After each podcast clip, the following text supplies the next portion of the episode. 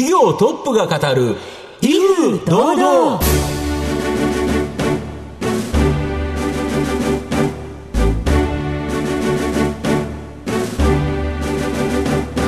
毎度相場の福の神こと藤本信之です。アシスタントの飯村美希です。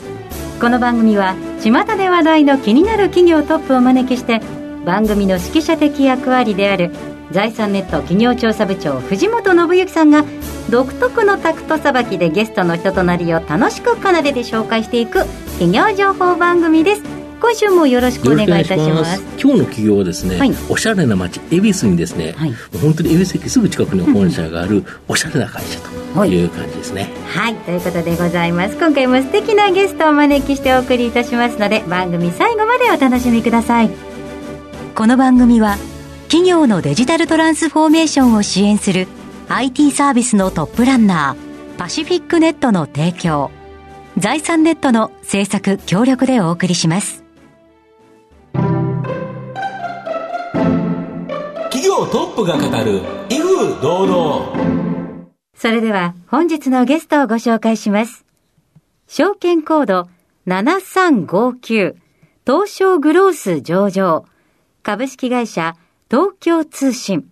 代表取締役社長 CEO 古谷祐樹さんにお越しいただいています。古谷さんよろしくお願いいたします。よろしくお願いいたします。株式会社東京通信は東京都渋谷区の JR 恵比寿駅近くに本社があります。スマートフォン向けの無料アプリを制作。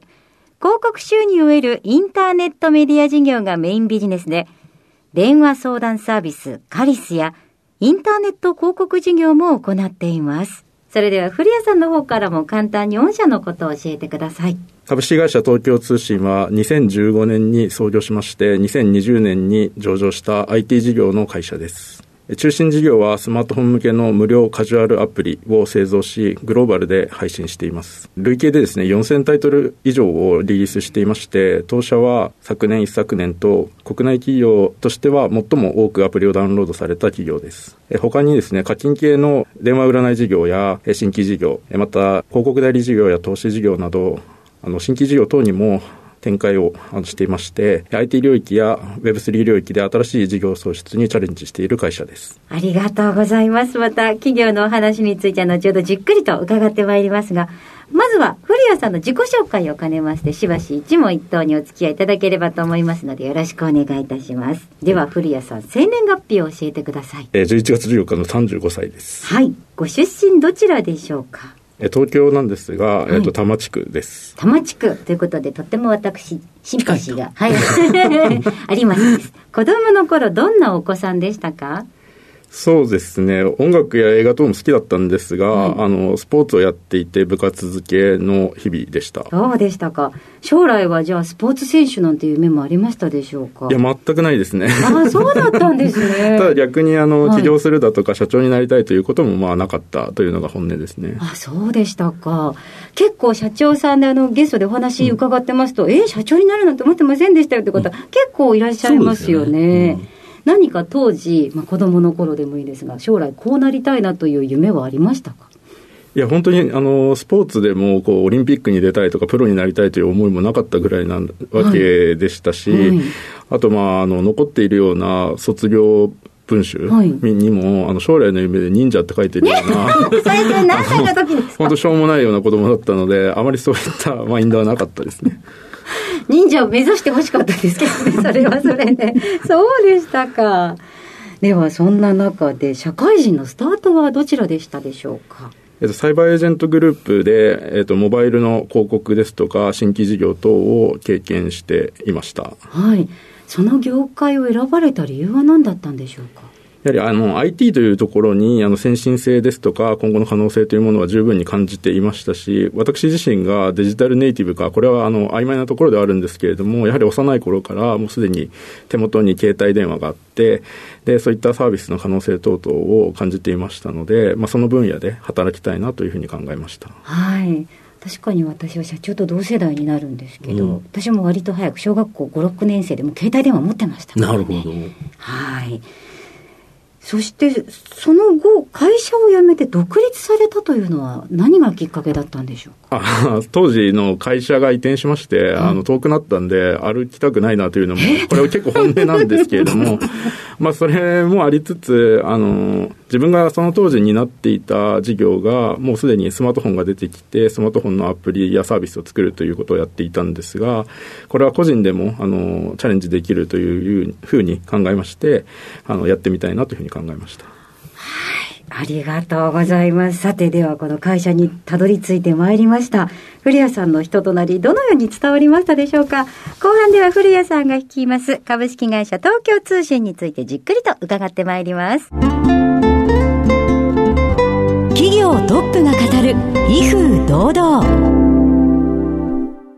では後半です。藤本さんのタクトがどう冴え渡るのか、ゲストの古谷さんとの共演がお楽しみください。この無料ゲームアプリを制作し、その広告収入によるインターネットメディア事業、ちょっと概要を教えていただいていいですか？日本だけじゃないんですよね。そうですね。あの、国内中心に展開をしてスタートしたんですが、今ではあのグローバルに向けてリリースをさせていただいています。で、基本的にダウンロードすることも無料で、プレイすることも無料な、えー、アプリというものを製造し、配信をしているという事業になりまして、えー、プレイの合間ですとか画面内に広告を表示することで、えー、それを収益源としています。なるほど。どれぐらいのゲームを制作されてるんですか、年間で。年間ですと、大体400本以上はあのリリースしているかなというようなペースでして、累計だと4000タイトルにはなっているような状況です。でかなりの少人数で低コストで短期にまあ、年間400作るってなると、まあ、そうじゃないと、ちょっと作れないと思うんですけど、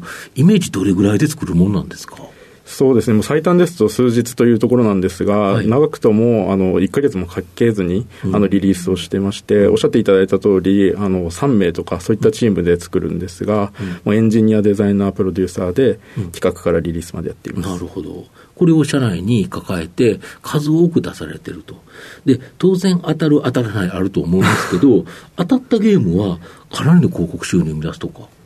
そうですね、まあ、実績ですと、もちろん広告での収益、売上なんですが、あのまあ数十億円、まあ、20億円いかないぐらいの売上等が、あの実績としてはあります。なるほど、当たるゲームだとそういうものもあるし、ただ、当たらなくても、これ、ずっと無料でダウンロードされてるっていうことは、ストック型で積み上がっていきますよね。おっしゃる通りですね、あのサーバーの費用ですとか、うん、運用、運営をしていくような費用等もないので、まあ、積み上がり型のビジネスかというふうに言えると思います。なるほど、でこれが日本だけではなくて、本当にグローバルで当たった時には、結構収入も期待できますよね。そうですね。先ほど申し上げたような、うん、あの、売上の規模というところに対して、他にかかるものが、まあ、プロモーション費用だけですので、うんまあ、作ってしまえば、それだけの期待値というものが、あの、あるような事業になります。この分野では日本では一番強いですよね。そうですね。おかげさまで、あの、国内、そしてグローバル、双方に、あの、ご好評いただけているというところは、あの一つ特徴かなと思っています。なるほど、あとこの電話相談サービス、カリス、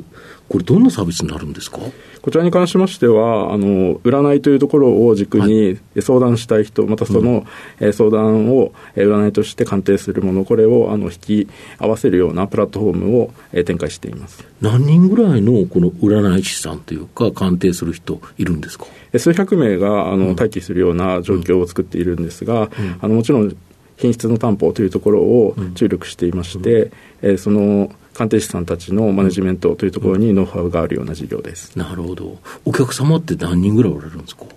えー、常時あの、毎月ですね、2万件ほどのあの相談をいただいています。2万件？やっぱりこれ、女性が多いんですか？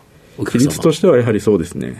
なるほど。で、今後は、この恋愛相談サービス、立ち上げる予定だとか。そうですね、占いというところでも、悩みというところでも、恋愛というキーワードが、やはりニーズがかなりあるというところを、え感じていますので、別サービスとして、この分野に対するサービスを我々のシステムですとかノウハウを活用して立ち上げる予定があります。飯村さんもこういうのってなんかサービス利用したいなっていう感覚ってあります？そうですよ。なんか友達にも相談しづらいなっていう部分も多少あるじゃないですか、うんうん、それをあの相談できるというのは非常にいいですよね。しかも、あれですよね、ネットで、スマホで手軽にっていうことですよね。そうですね、通話して、うん、えー、もうすぐに相談ができるというものですので、うん、やはりあのご気軽にご利用いただけているのかなというふうに感じています。はい、やっぱりすぐにでも話を何か聞いてもらえるっていうのはすごく重要がありますよね。それもよく知らない人に聞いてもらいたいっていうところありますよね。あまり知られてるとっていうのは、うんやっぱり直接的にまた何かあるかもしれないと思うとということですよね。友人にあのご相談ができないという方が結構あの多いというふうに、あの調査でも出ていまして、えーそういった需要にはあの非常に適切なサービスなのかなというふうに感じています。なるほど。あと、新規ビジネスで150万フォロワー以上のキンフレインフルエンサーであるテストステロン氏監修のもと、ヘルステックサービスオウン。こういうものって、ど、どんな感じのものなんですか？えーこちらに関しましては、あの、ジムの置き換えで、そのジムで行うようなことをオンラインに持っていく。これはもちろん一つなんですが、はいそれというよりは、あの、健康というところをテーマにしていまして、はいその健康を手に入れるためには、あの、体だけではなくて、はいまあ、心もですね、はい心身ともに充実させようというところで、えそういったものをもちろん筋トレに関しては動画でアナウンスがあるんですが、それだけではなく、日々の習慣というところを管理やサポートするために、まあ、アプリらしい機能でですね、そういったものを、えー提供できるようなサービスとなっています。僕、残念ながらこのテストステロン氏知らなかったんですけど、井村さんフォロワーだったとか？はい、そうですね。あの、結構元気づけてくれますね。筋トレが全部解決してくれますみたいな、こういう、あの、力強い、この面白い感じでツイートされてる、あの、人気の方ですよね。この方が、あの、筋肉と、そして精神面でも、みんなが元気になるような、監修をされているということなんですね。そうですね。そういった発想に基づいて、機能ですとか、その内容、プログラムというところを制作しましたので、まあ、彼が監修してくれまして、えーそういった今おっしゃっていただいたような内容が反映されているようなサービスとなっています。はいだって。体と心が元気になる。こんないいことないですよね。もちろんですね、あの健康はとても、あの需要があり、大切なテーマだというふうに感じています。そうすると、やっぱりこのアプリもかなり注力されるっていう形ですか？あのリリース後ですね、まあ、ランキングでもトップを取ったりですとか、はい。あのご注目いただいていますし、あの課金型のサービスではあるんですけれども、こちらに関して特徴的なのが、年間の,、はい。あの課金加入というはい。ユーザー様が非常に多い状況になっていますので、まあ、非常にご期待いただいているような状況です。はい。ジムの置き換えですもんね。なるほどはい。あと、今後もこのアナップさんと組んだライブコマース事業をされてたり、このメタバース事業、およびデジタル再燃事業に参入するため、それぞれ子会社設立するなど、非常にですね、積極的にこの Web3 とかこういうような分野、非常に注力されているようですが。当社としましては、新規事業及びその事業創出会社であり続けたいというふうに考えていますので、新規事業にはあの非常にあの力を入れています。で、新しい分野に関しましては、あのすでにプレスリリース等であの公表させていただいているような内容につきましては、具体性が出てきているものたちですが、まあ、今後も事業を、えー新たに立ち上げていきますし、すでに今、子会社として用意しているものに関しましては、ご期待に応えられるよう、あの準備を進めていく状況にあります。特にこのメタバース、はいやっぱりマーケットで非常に今注目されてると思うんですけど、例えばどんなイメージのもの、まあ、あの、完全に決まってないとは思うんですけど、ええ。まあ、言える範囲内で、どういうイメージのものになるんですかね？まず一つ決めているものとしましては、はい。その空間内でのはい。アイドル、はい。このコンテンツによるものを、えー当社なりにアプローチしていきたいというふうに考えています。まあ、それ以外に関しましても、既存の当社の事業というものをコンテンツとしてメタバースに活用する、これはあの確実にやっていきたいなというふうに考えています。やはり日本ってアイドル文化って結構世界的にも大きいもので、これがメタバース空間に展開される。やっぱりファン来ますよね。そうですね。そしてあの、相性は非常にいいかなと思っていまして、アイドルそのものもそうなんですが、エンタメ、そしてその業界経済圏というところが、はいえーアイドル、そしてメタバース、これはとてもあの親和性があるというふうに感じています。なるほど。御社の今後の成長を引っ張るもの、改めて教えていただきたいんですが。当社のあの成長につきましては、あのまず一つとしては、はい。あの中心事業である、えーアプリ、これが、まあ、グローバルで非常に好評いただいているものですし、やはりあの世界的に見ても、ランキングの上位が、あの我々が手掛けているようなカジュアルゲーム、これが、えー中心となっているので、ここには非常に期待しています。はい。でそれ以外の事業体に関しましても、えー非常に今、準備が進んでいますので、新たなるえー軸がそのアプリに匹敵するようなものになっていくというところに、えー期待いただければと思っています。なかなか東京通信っていう会社が、なんか東京という枠を離れて、もう全世界グローバルでいろんなもの、特にメタバース空間なんて、日本という狭い枠にとらわれる必要全くないですよね。そうですね。もちろん我々としては東京初でグローバルで戦っていきたいというふうに考えていますので、うん、おっしゃっていただいた通りかと思います。なるほど。はい。では藤本さん、最後の質問をお願いいたします。あなたの心に残る四字熟語教えていただきたいんですが。乱唱報酬です。はい。これ画数のとっても多い。難しい、それでこれ。難しい四字熟語になるんですが、はい、なぜ選ばれたか、そしてまた意味を教えていただけますか？これは、あの、えー、優れた人々や優れたことがあの集まるということをあの言い表している言葉なんですが、まあ、なぜ選んだかについてはあの学生時代やスポーツというところではなくこれは経営においてということが、まあ、本音でして、はい、あのビジネスとは誰がやるかそしてどうやってやるか誰とやるかというところが大事だと思うんですが、まあ、同じ時代に同じ場所に集って同じ思いでやる。これが、えー、叶うということを示してくれてますし、そういった組織や環境を作ること、これに非常にモチベーションとなるような言葉かなというふうに感じています。はい。ありがとうございます。改めまして、本日のゲストは、証券コード7359東証グロース上場株式会社東京通信代表取締役社長 CEO 古谷祐樹さんでした。古谷さんありがとうございました。ありがとうございました。ありがとうございました。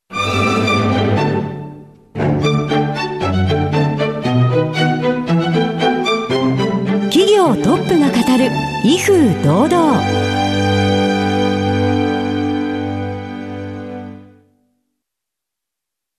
企業のデジタルトランスフォーメーションを支援する IT サービスのトップランナー、東証スタンダード、証券コード3021パシフィックネットは、パソコンの調達、設定、運用管理からクラウドサービスの導入まで、企業のデジタルトランスフォーメーションをサブスクリプションで支援する信頼のパートナーです。取引実績1万社を超える IT サービス企業、東証スタンダード、証券コード3021パシフィックネットにご注目ください。お送りしてきました。企業トップが語る威風堂々。そろそろお別れのお時間です。今日のゲストは株式会社東京通信代表取締役社長 CEO 古谷祐樹さんでした。そして古谷さんの選ばれました四字熟語は乱唱報酬でございました。